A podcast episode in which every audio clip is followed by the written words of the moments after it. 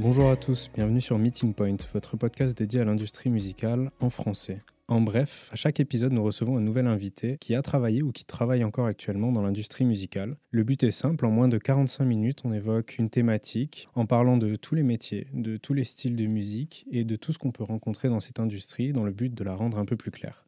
Aujourd'hui, je suis très content de pouvoir recevoir Yvan Peacemaker. Salut Yvan. Salut. Comment ça va? Bien, très bien. Alors, euh, je suis très content de te, recevoir aujourd'hui parce que euh, bah, ça fait gentiment plus de 10 ans qu'on se connaît. Et je vais me permettre de te présenter rapidement. Donc, Yvan Peacemaker, tu es, euh, tu es beatmaker. tu es un des beatmakers qui a peut-être produit le plus de musique pour le rap dans les années 2000-2010 en francophonie. Pour en citer quelques-uns des, classiques, tu as notamment produit Gravé dans la roche de Sniper ou Mauvais garçon de Booba.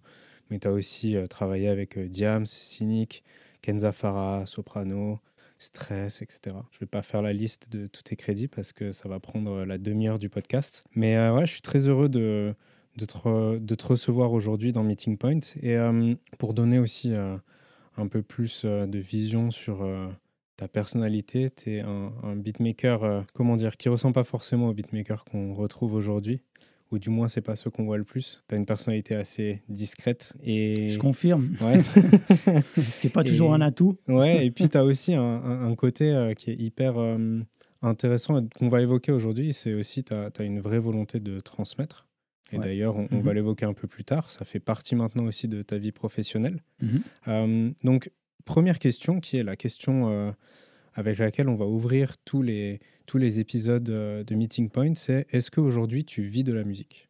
Euh, Non, je vis plus de mon activité de beatmaker. Hein, je, suis euh, donc, je travaille en tant que responsable de formation, de la formation musique business à SA Institut de Genève. Je travaille donc à, 60% là-bas. C'est là justement où, je peux transmettre à la mhm. génération suivante euh, mes, mes, connaissances, mes compétences, ce, mhm. qui me plaît beaucoup. Et puis à côté de ça, ben, je continue euh, à faire un peu de beatmaking, mais je dois dire que de plus en plus, je fais ce qu'on appelle de la réalisation artistique, qui s'y rapproche, hein, mais qui est un petit peu différente. On aura peut-être l'occasion d'en reparler un peu plus tard. Ouais. Mhm. Et euh, bah, tu nous as expliqué un petit peu voilà, qu'aujourd'hui, ton activité est aussi beaucoup rythmée par, par l'enseignement et, et, la formation de, de nouveaux professionnels. Est-ce que tu peux nous expliquer en deux mots quelle est cette formation que, que, tu gères en fait chez SA Institute à Genève? Oui, c'est une formation qui est très généraliste. Donc l'objectif, c'est euh, de, disons, de donner la possibilité aux, plus jeunes d'acquérir les connaissances et les compétences pour pouvoir évoluer dans l'industrie de la musique, que ce soit par exemple dans le domaine euh, de, tout ce qui est musique enregistrée, gérer un label, euh, il y a aussi l'aspect, disons, aussi artistique, euh, travailler, enfin, direction artistique de, projet. Mhm. Il y a aussi tout ce qui est live, évidemment, musique live, organisation de concerts, le travail aussi d'agent de booking, la partie aussi édition, hein, gestion des droits d'auteur, droits voisins. Donc voilà un petit peu, ça regroupe un peu tous les, tous les domaines, en fait, qui sont intégrés dans l'industrie de la musique. Ok. Comme vous l'avez compris, aujourd'hui, on va évoquer euh, tout ce qui est lié notamment au beatmaking et puis on, va ensuite évoquer d'autres sujets.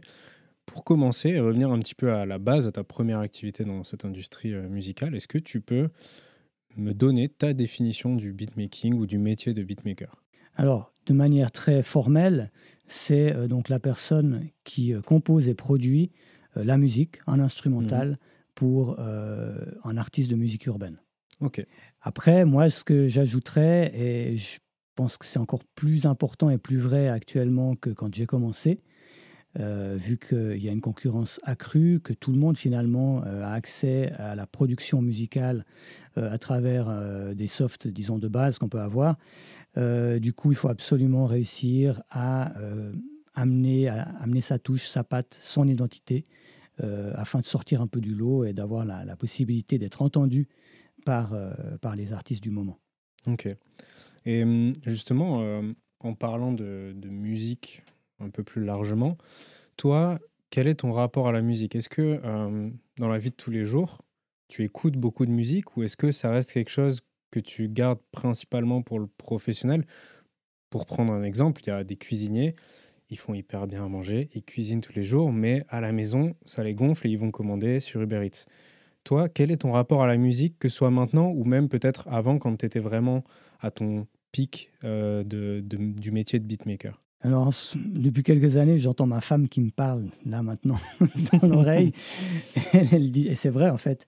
Et en fait, j'écoute peu de musique à, côté. Ok. C'est-à-dire que pendant 10-15 ans, enfin même 15-20 ans plutôt, euh, je faisais tellement de musique qu'il y avait peu de temps déjà, j'avais peu de temps à côté pour en écouter. Et à cette époque-là, j'en écoutais beaucoup. Oui. Donc depuis 95, euh, mhm. je dirais 95 vu que je suis 6, on va dire 95 jusqu'à 2010-2015. Là, j'ai écouté énormément de musique. Que rap ou un peu tous les styles? Un peu tous les styles au départ. Euh, j'ai une formation euh, de, piano classique. Hein. Euh, je ne suis pas allé très loin, mais piano classique, piano jazz ensuite, quelques années. Ça, ça m'a beaucoup aidé aussi pour comprendre vraiment tout ce qui était solfège, harmonisation. Mhm. et puis, bah, c'est vrai que mes parents écoutaient peu de musique, mais ils avaient plutôt des morceaux, enfin des, des, des, artistes euh, d'un côté français, mhm. euh, chansons françaises, mhm. et puis quelques euh, stars de la pop comme les Beatles à côté. Mais il y avait peu de choses à la maison.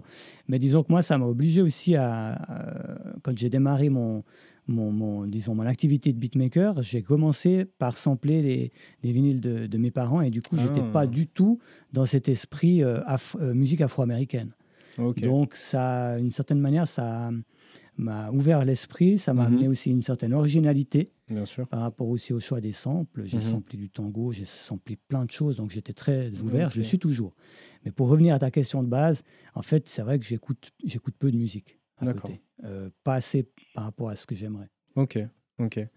Et euh, si on revient quelques, quelques années en arrière, même si tu composes encore euh, de temps en temps, mais est-ce que tu peux nous expliquer un petit peu quel était ton, ton processus type de création mhm. euh, quand tu devais créer, par exemple, euh, bah, à l'époque pour, pour Sniper, Booba, etc. Ou peut-être que justement, il n'y avait pas un process type. Est-ce que tu peux nous expliquer un petit peu comment, comment ça fonctionnait dans, dans ces années-là, 2000-2010 euh, Dans ces années-là, j'ai alors j'ai commencé vraiment dans les années 90 par du sampling.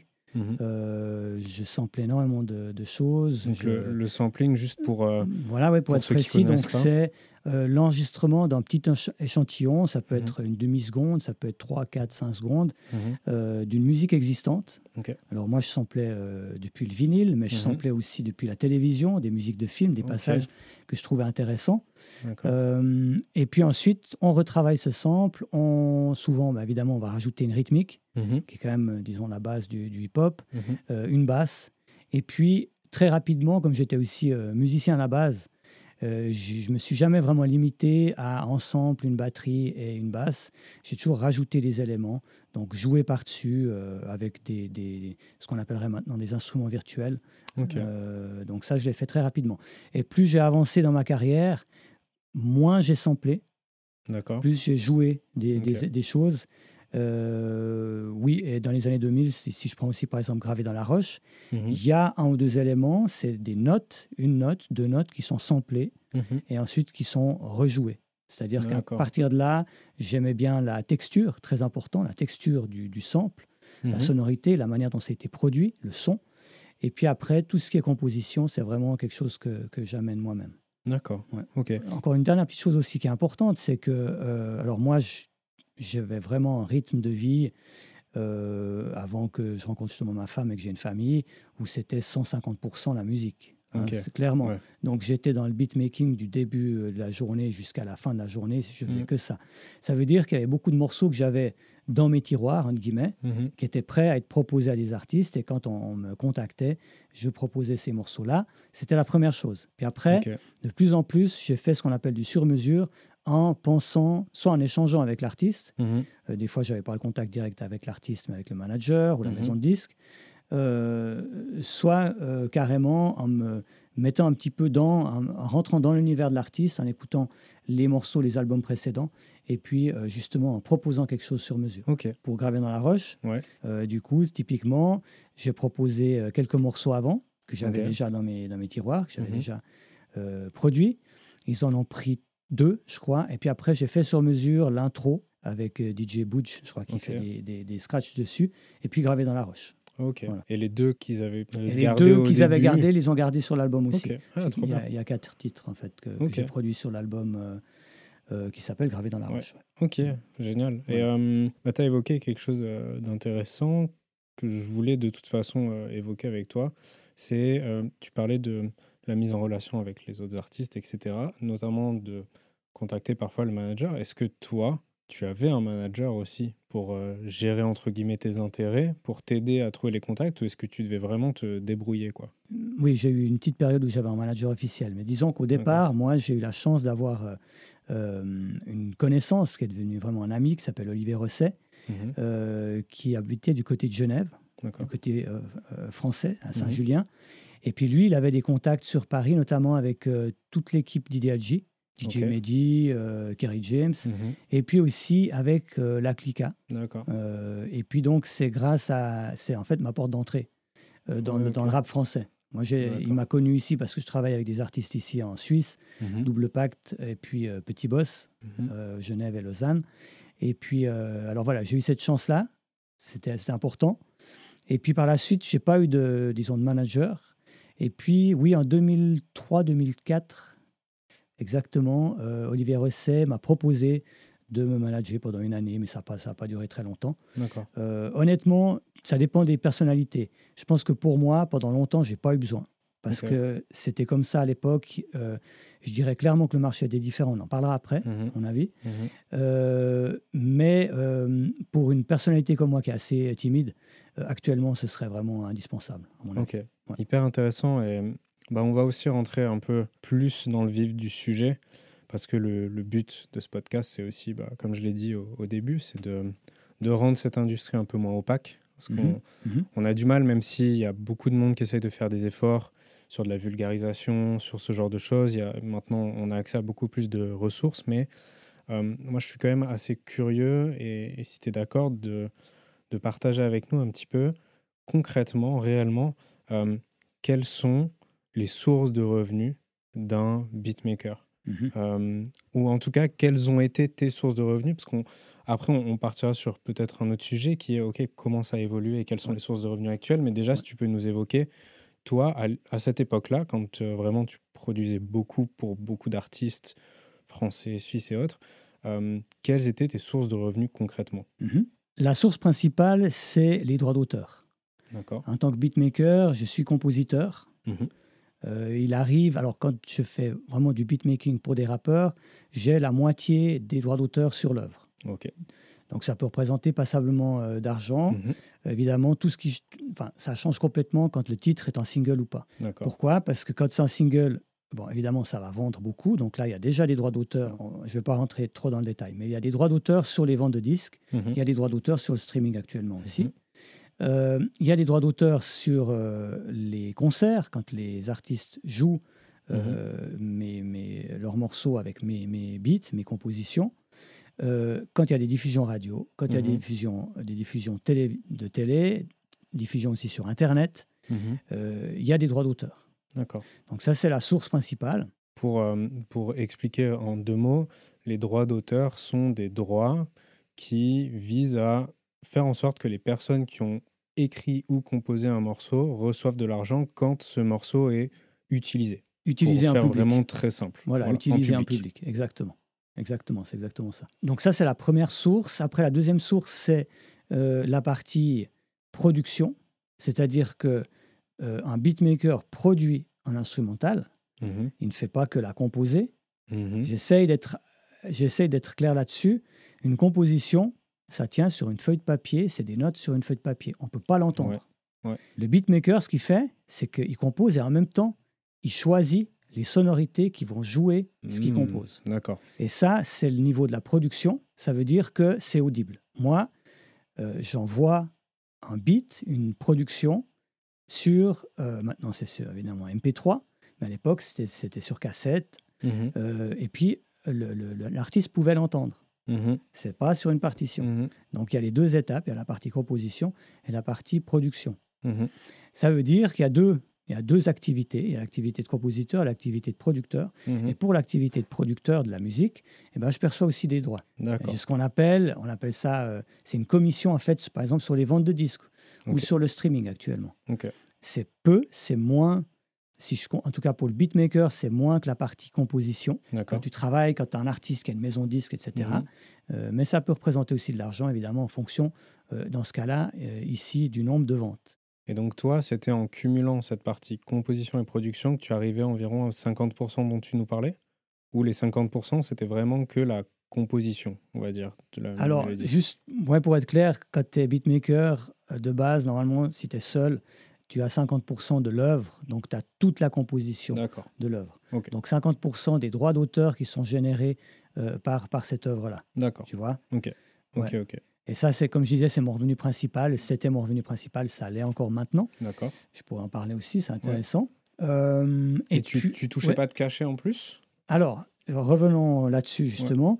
Sur la partie production, donc la maison de disques, elle me donne un cachet, c'est-à-dire Mhm. c'est un forfait fixe, euh, entre 1000 et 2000 euros. Quand c'était déjà des, quand c'était par exemple les majors, ça peut aller plus loin. Moi, j'ai jamais eu- vraiment été un grand euh, négociateur à ce niveau-là.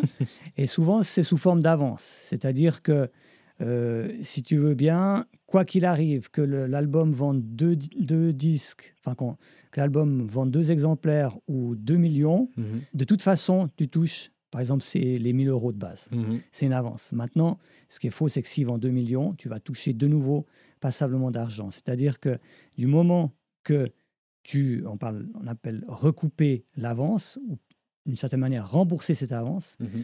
du moment que les ventes de disques sont suffisantes pour rembourser cette avance, je vais de nouveau toucher de l'argent sur les ventes. Donc soit c'est un système d'avance Mhm. sur euh, royalties, sur, Mhm. on appelle ça sur un pourcentage, sur des points, soit c'est un système de forfait euh, fixe. Ok. Et on reçoit de l'argent une fois pour toutes. Aux États-Unis, ça se fait beaucoup comme ça. Ok, ok. Ouais, je sais qu'en Angleterre, euh, c'est un mix des deux. Euh, Mhm. ça, enfin, ça arrive régulièrement, surtout avec les gros, les gros beatmakers. Ils vont prendre un gros cachet avance pour s'assurer quelque chose Ouais. et ils négocient quand même des points. Mais par contre, évidemment, vu qu'ils ont demandé une grosse avance, ils ont moins de points derrière. Ouais. C'est un peu la logique qui, est, enfin, qui a du sens de dire bah, si on joue le jeu de prendre plus de risques en donnant plus d'argent, peut-être qu'on va pas se rembourser, donc on te donne un peu moins de pourcentage. Et si jamais ça explose, entre guillemets, nous, en tant que label, par exemple, bah, on, on- récupère un peu plus parce qu'on a pris un peu plus de risques, on va Mhm. dire. Ouais, ouais. Pour les droits d'auteur, en Europe, enfin moi, j'ai jamais, on m'a jamais proposé d'acheter ma part de composition, ma part de droit d'auteur. D'accord. Euh, mais c'est possible, ça se fait, ça, ça peut se faire. Ça se fait aux États-Unis aussi. Ok. Et, et du coup, bah, on va évoquer aussi le sujet qu'on a, on a un petit peu touché depuis le début. Et tu l'as dit là, il, y a, il y a quelques instants. Aujourd'hui encore, tu touches euh, de, des royalties, donc des droits d'auteur, enfin des, tu Mhm. touches de l'argent Mhm. de ce que tu as produit même euh, il y a un moment. Aujourd'hui, d'où vient cet argent? Parce que à l'époque, j'imagine que ça venait principalement bah, des concerts et des ventes de CD Euh, ça venait principalement, oui, des ventes de CD, des concerts et des passages radio. et des passages radio. Donc aujourd'hui, par exemple, ok, gravé dans la roche, on va prendre celui-là, c'est hein, le plus marquant, on va Ouais, dire. ouais. Il va passer de temps en temps en radio, mais très peu. Euh, je doute qu'il y ait encore des gens qui achètent des CD de Sniper de cette époque aujourd'hui, si ce n'est dans les brocantes. Donc, comment tu gagnes encore de l'argent avec ce titre, par Mhm. exemple? Alors c'est justement, c'est très intéressant et ça, c'est dû à l'évolution, aux évolutions technologiques. hein. Mhm. et, et à, cette, euh, ouais, à cette révolution qui a, qui a été amenée par le streaming, en fait. Ouais. Parce que la grande différence par rapport euh, à l'époque du CD ou du, du vinyle, de, de l'achat physique, Mhm. c'est qu'une fois que c'était acheté, c'était, ça durait quoi? Les, les- les- les ventes se, se passaient sur six mois, euh, voire deux ans. Si c'était vraiment un grand classique, tu pouvais continuer à en vendre un petit peu. Ouais. Mais la plupart du temps, qu'est-ce qui se passait? Eh ben, C'est que ces, ces albums vendus étaient ensuite remis dans le marché, souvent dans des, des, des magasins de seconde main, Mhm. et puis ensuite ils étaient rachetés. Ouais. Mais l'artiste ne touchait plus dans ce cas-là Ah, quand il y a une vente de seconde main. Ouais. Euh, moi, ce que j'ai vu, c'est que depuis 2015, avec vraiment l'arrivée du streaming, Spotify, etc., euh, eh ben, j'ai vu mes droits d'auteur à nouveau augmenter. Ah, Mes revenus provenant des droits d'auteur à nouveau augmenter, et ça grâce au streaming. Ok. Ouais, C'est bien clairement. aussi d'entendre ce son de cloche parce qu'on a beaucoup entendu l'inverse. Alors, si tu veux, ce qui est juste, il faudra vraiment faire des comparaisons précises, mais ce qui est juste, c'est que par rapport aux ventes de CD, les droits d'auteur qu'on peut toucher maintenant avec le streaming euh, me semblent moindres. Mhm. Mais si tu veux, ce, et ça c'est intéressant aussi, j'ai fait à peu près 250 compositions, Mhm. sorti à peu près 250 bits. Mhm. Euh, Sniper génère, le, en tout cas pour tout ce qui est francof- euh, français, Mhm. Sniper génère le 90% de mes revenus, voire le 95% de mes revenus actuellement, Wow. parce que c'est devenu une sorte de classique, c'est Ouais. simple, euh, il se retrouve dans les playlists de classiques de rap français. Si il ne se retrouve pas dans ces playlists, à mon avis, il ne se passe rien. Comme euh, les Forcément. deux autres Ouais, morceaux, ouais. etc. J'ai encore en Suisse aussi des morceaux avec Stress qui génèrent encore des revenus, Mhm. notamment avec les passages radio, mais Mhm. aussi parce que Stress est devenu un artiste incontournable de la scène suisse D'accord. et qui continue, même si moi je travaille plus avec lui, qui- qu'il est encore actif. Ouais. Il fait encore des concerts, il joue encore des morceaux euh, que, que j'ai Ouais. composés. Donc là, forcément, chaque fois qu'il y a un concert, bah, tu retouches Voilà, comme on exact- expliquait avant. exactement. Alors là, euh, pour Sniper, le groupe lui-même, ils sont reformés il y a, je crois, 2-3 ans, mais ça n'a pas tenu. Mhm. Mais je sais qu'en solo, euh, où, où les deux, Aketo et Tunisiano, tournent encore. Mhm. Donc là, il y a aussi quelque chose un peu sur les concerts, mais principalement, c'est D'accord. streaming. Mais de nouveau, là, c'est une évidence. Si ton morceau ne devient pas un classique, il va passer aux oubliettes et puis, euh, du coup, euh, il ne va plus générer de, de revenus. Et du coup, euh, en, en deux mots, tu nous as dit aussi que euh, ces derniers temps, ces dernières années, tu étais beaucoup plus dans le travail de réalisateur artistique. Est-ce que tu peux nous dire un petit peu ce que c'est en deux mots et pourquoi Enfin, comment tu t'es retrouvé à devoir faire justement ce, ce job? Oui, je pense que c'est de nouveau dû aux, aux évolutions technologiques, c'est-à-dire que maintenant, c'est très facile de pouvoir euh, produire, une, faire une petite prod, euh, Ouais, instrumental. Mm. Et donc, du coup, tous les artistes, euh, il y a ce plaisir de créer. La plupart des chanteurs, des chanteuses, rappeuses, etc., euh, vont souvent bidouiller déjà quelque chose sur GarageBand ou d'autres programmes. Et du coup, ça crée déjà une certaine identité. Ça va Mhm. plus loin déjà dans l'identité de l'artiste, ce qui est très Mhm. bien. Et le travail du réalisateur artistique, c'est pas de créer une musique de A à Z comme le beatmaker, c'est de reprendre ce qui est existant, Mhm. de rentrer dans l'univers de l'artiste, vraiment, Mhm. et puis d'y amener sa touche, mais de respecter l'univers de l'artiste et de l'amener plus loin. Donc ça veut dire que le réalisateur, il va reprendre la production, il va peut-être arranger la musique un peu différemment, Mhm. peut-être faire un couplet plus court, ajouter un- euh, une petite partie à certains endroits, Ouais. proposer des idées, par exemple, d'harmonisation sur les voix, rajouter un instrument sur le refrain, etc. etc. Ça, c'est vraiment le travail du réalisateur. Il a une vue d'ensemble Ouais. et il va créer l'identité sonore du projet. Ok. Et euh, alors, on a, j'ai eu la chance euh, d'aller au, au Mama Festival avec toi, qui est un peu le, Mhm. le plus grande conférence musique business francophone tous les ans à, à Paris, où il y a pendant 3-4 jours des, des conférences, des concerts, etc. Et euh, il y avait une thématique euh, au Mama 2022, du coup, qui, qui revenait un peu à toutes les sauces et qui est la thématique qui revient dans la société à toutes les sauces. Euh, et j'aimerais avoir ton, ton avis parce que justement, tu nous as dit, toi, ta différenciation, notamment au début, c'était d'avoir cette formation un peu plus classique et d'arriver avec des compos, pas faire Mhm. que du sample. Euh, et donc, bah, cette question, ce sujet qui revenait tout le temps, c'était sur les intelligences artificielles euh, et leur place dans la musique. Euh, on voit, ça fleurit de partout, que ce soit des deepfakes avec des collabs qui n'ont jamais existé, qui maintenant sont possibles grâce aux intelligences artificielles qui peuvent reproduire quasi parfaitement les voix de certains artistes, ou des intelligences artificielles qui peuvent composer euh, quasiment entièrement des, des productions, des morceaux en donnant certains critères. Euh, comment est-ce que toi tu vois ça déjà? Et est-ce que tu penses que ça veut dire qu'à terme, le métier de beatmaker, il va peut-être disparaître ou pas Je sais pas. Alors, euh, première chose, honnêtement, alors c'est vrai que je, je suis un petit peu, il y avait ces conférences au MAMA, euh, j'ai fait aussi mes recherches de mon côté, puis évidemment, on en parle un peu partout, comme tu le Mhm. dis, dans la presse et, et ailleurs. C'est complètement bluffant, c'est impressionnant ce qu'on arrive à faire. Euh, et, et du coup, d'un côté, ça m'attriste, et d'un autre côté, je vois des opportunités que j'aurais pas pu avoir avant et qui me semblent, qui me semblent extrêmement intéressantes. C'est-à-dire Ok. que au niveau du beatmaking pur, il y a euh, deux, trois plateformes où j'ai pu tester. Mhm. Euh, tu choisis, hein, c'est vrai, c'est c'est comme un, un- on appelle ça comme un prompt, ou enfin tu, Ouais, un prompt, texte, ouais. là c'est un peu différent, c'est tu choisis des genres, après tu choisis des genres musicaux, tu Mhm. choisis ensuite des sous-genres, des ambiances ou des émotions, etc. Mhm. Et puis euh, là, il te génère une musique. Pour l'instant, quand tu demandes deux ou trois fois, tu mets les mêmes textes, ça tourne en rond. D'accord. Alors, c'est pas très original, mais à mon avis, il n'y a pas de raison qu'on n'arrive pas. Euh, L'IA va se nourrir de tellement Ouais, c'est ça. de, de choses qu'elle arrivera à faire quelque chose vraiment de, de convaincant. Déjà là, par, déjà là, pourtant, certains de mes étudiants qui sont aussi artistes euh, m'ont dit, mais moi, pourquoi pas euh, tester euh, Et puis, c'était des, c'est des, rappeurs, travailler avec des beats comme ça. Pourquoi pas? Ça change pas Mhm. grand-chose pour eux par rapport à, à chercher des type beats. Ouais, bien finalement, sûr. hein. Bien sûr. Donc des, des, des prods qu'on peut trouver sur YouTube et, et Mm. sur les plateformes de, de Mm. type beat. Ça change pas grand-chose pour eux. Maintenant, je pense que clairement, comme on le voit dans le graphisme, les graphistes voyaient aussi ça comme leur ennemi, l'IA, Mhm.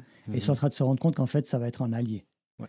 Et, et pour, le, le- le- pour moi, ça va en tout cas être la même chose, ou ça peut être la même chose pour le beatmaking. Au lieu de chercher des samples, Mhm. comme on le faisait, de prendre des samples sur des vinyles, maintenant sur Splice et autres, Mhm. donc ces plateformes qui proposent des samples où tu payes un abonnement et tu as des samples à profusion, euh, bah, du coup, ça sera généré par des IA. Pourquoi Ouais, pas ouais. Finalement, moi, où je suis convaincu, c'est qu'il y aura toujours des beatmakers, c'est-à-dire qu'il y a toujours le plaisir, la passion de créer. Ouais. Moi, ça m'a motivé, ça me motive encore pendant des années. Mhm. Euh, ça m'a motivé pendant des années, Ouais, ça me motivera encore pendant des années. C'est toujours le plaisir de créer. Et d'autre part, alors on, peut, on pourrait imaginer que les artistes, les chanteurs, les rappeurs se disent au, au final, euh, moi je préfère euh, travailler avec euh, un ordinateur, il va moins me casser les pieds qu'avec un humain qui va me dire ouais non mais moi je veux absolument que tu gardes ce piano à cet endroit-là. Euh, oui, peut-être que certains vont fonctionner comme ça, et je pense que d'autres auront le besoin de travailler en équipe Ouais, ouais. euh, comme ça, comme c'est Mm. encore le cas actuellement. Donc, euh, je le vois vraiment pas comme un ennemi. Mhm. Euh, par contre, je pense que dans certains domaines, ça va être, ça va prendre la place en effet quand même de, de compositeurs et producteurs. Je pense que euh, pour tout ce qui est ce qu'on appelle tapis, euh, les tapis que ce soit pour la, la radio, que ce soit pour la télévision, hein, quand il y a des, donc des documentaires et puis il y a de la musique derrière, Mhm. Déjà maintenant, c'est un petit peu le cas, c'est-à-dire qu'on va piocher dans des bibliothèques, des énormes bibliothèques de sons. Mhm. Euh, je pense que là, clairement, euh, j'ai vu encore dernièrement une IA qui propose, c'est Google, je crois, qui propose ça, et qui, tu peux vraiment faire évoluer le morceau, c'est-à-dire dire à partir de 30 secondes, à la 30e seconde, je veux que ça évolue dans ce sens, à la Oh, wow. 50e seconde, je veux que ça évolue dans, ça se calme, etc. Donc là, on peut vraiment imaginer la scène de film même. On peut Mhm. même imaginer ça pour un Mhm. film et une IA qui, qui Ouais. génère euh, Tu donnes tes la timings musique. et puis c'est sur mesure, exactement. mais Et puis avant, tu donnes Ouais. euh, l'ambiance, l'esprit, le genre musical, etc.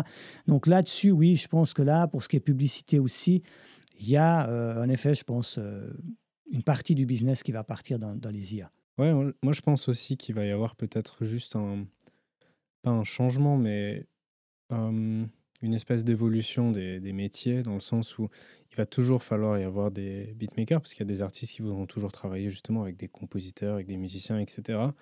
Et je pense qu'après, euh, à mon avis, mais peut-être que c'est totalement faux, mais je pense qu'il y a pas mal aussi de beatmakers ou autres qui vont plus évoluer en directeur artistique et en gestionnaire d'IA en disant ok l'IA elle a fait ça maintenant euh, déjà il va falloir voir à quel point est-ce qu'on va pouvoir être flexible. C'est à dire qu'une IA aujourd'hui je sais pas peut-être que tu sais toi mais je sais pas si elle peut te donner un multipiste avec vraiment tous les instruments. Oui, Ouais. le, le, le, le site, là, j'ai plus le, le nom en tête, mais le site qui génère des, des beats, en l'occurrence, tu peux avoir, bon, c'est la version bêta pour l'instant, mais tu pourras avoir les pistes séparées. Et il n'y a pas de raison que tu c'est puisses pas les avoir, parce que c'est créé comme ça derrière. ouais Ouais, ouais. Mais du coup, après, je pense qu'il y aura plutôt euh, des, des profils un peu type euh, directeur musicaux ou directeur artistique qui vont être là à jouer plutôt que de à chaque fois relancer l'IA pour régénérer un truc et on dire ok, on part de ça, puis maintenant on, on- on va bah, à cet endroit enlever ci, là on va rajouter ça peut-être. Alors, je te avis. rejoins entièrement là-dessus. Ok. Euh, pour moi, on est, on est, on est déjà là-dedans. Mm. On est déjà là-dedans avec euh, des plateformes comme Splice. Ouais. Ou finalement, GarageBand aussi. Mhm, Où finalement, euh, c'est l'idée qui va primer sur la capacité de la réaliser, mhm. d'une certaine manière, Mhm. parce que c'est l'IA qui va la réaliser. Ouais. Euh, pour moi, c'est un peu l'exemple de la salade que tu achètes en supermarché. Elle est lavée, elle est découpée, elle est en sachet. Mhm. Et si tu veux, moi, j'ai connu l'époque dans les années 90 où il fallait aller, fallait la, la- la cultiver carrément. Ouais. Il fallait la cultiver, il fallait la l'arroser, enfin, dans Ouais, le sens où euh, je créais mes propres sons de batterie, je les travaillais, euh, etc. Actuellement, maintenant, c'est fini. On a la Mhm. loupe, on- on- les loupes qui sont d'excellente qualité. Mhm. Et puis on a un choix tellement énorme que finalement, on peut se dire qu'il y a peu de chances que la loupe elle-même soit reprise euh, par un, un autre euh, beatmaker et qu'elle sorte en même temps que ta prod. Oui. Ce qui pourrait être un peu dommageable parce que du coup, ce serait plus, plus très original ce que tu as Ouais. fait.